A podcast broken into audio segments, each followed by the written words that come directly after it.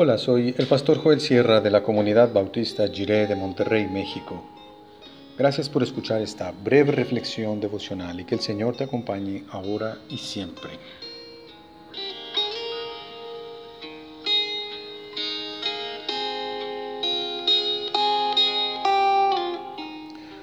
Dios tiene cuidado de nosotros.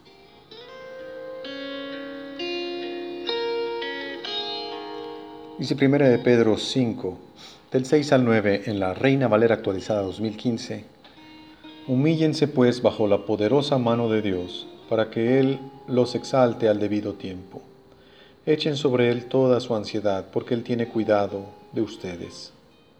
Sean sobrios y velen.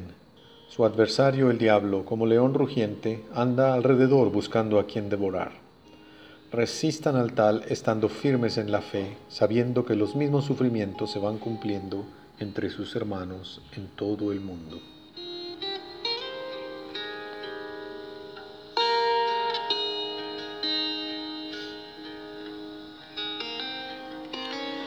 Como seres humanos debemos tener presente nuestras limitaciones y pequeñeces. Nuestra condición humana es infinitamente pequeña ante la grandeza de Dios. Si caminamos con Dios, tenemos que recordar nuestro lugar. Por eso dice el texto que hay que humillarse ante su poderosa mano. Con Dios no tiene caso hacernos los orgullosos, porque no somos del mismo tamaño.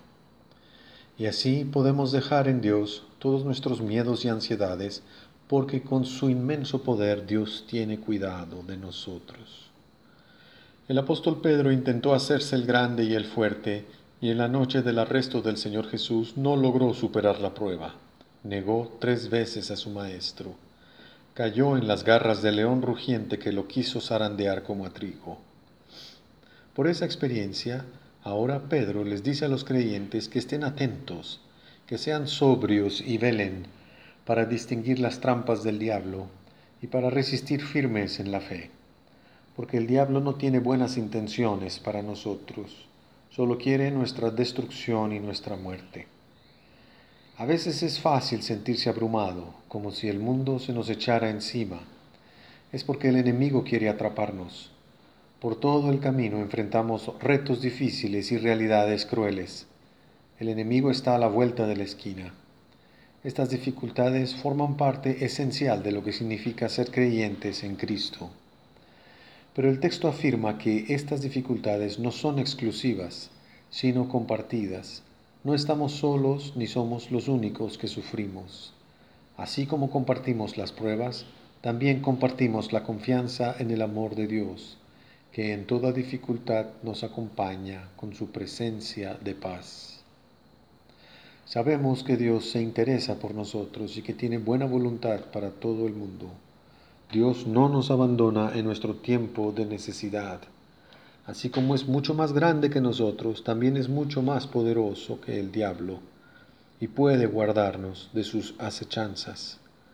Dios puede contener todas nuestras preocupaciones y temores si se los ofrecemos en oración. La palabra nos llama a dejar nuestras cargas, a poner toda nuestra ansiedad sobre Dios y a descansar en el abundante amor y cuidado de Dios por nosotros.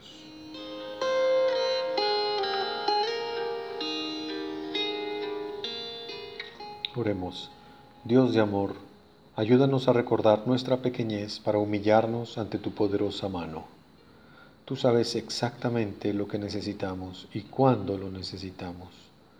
Ayúdanos a resistir al maligno que quiere destruir nuestra vida Quita toda nuestra ansiedad y abrázanos con tu compasión en la hora de nuestro sufrimiento, porque tuyo es el reino, el poder y la gloria.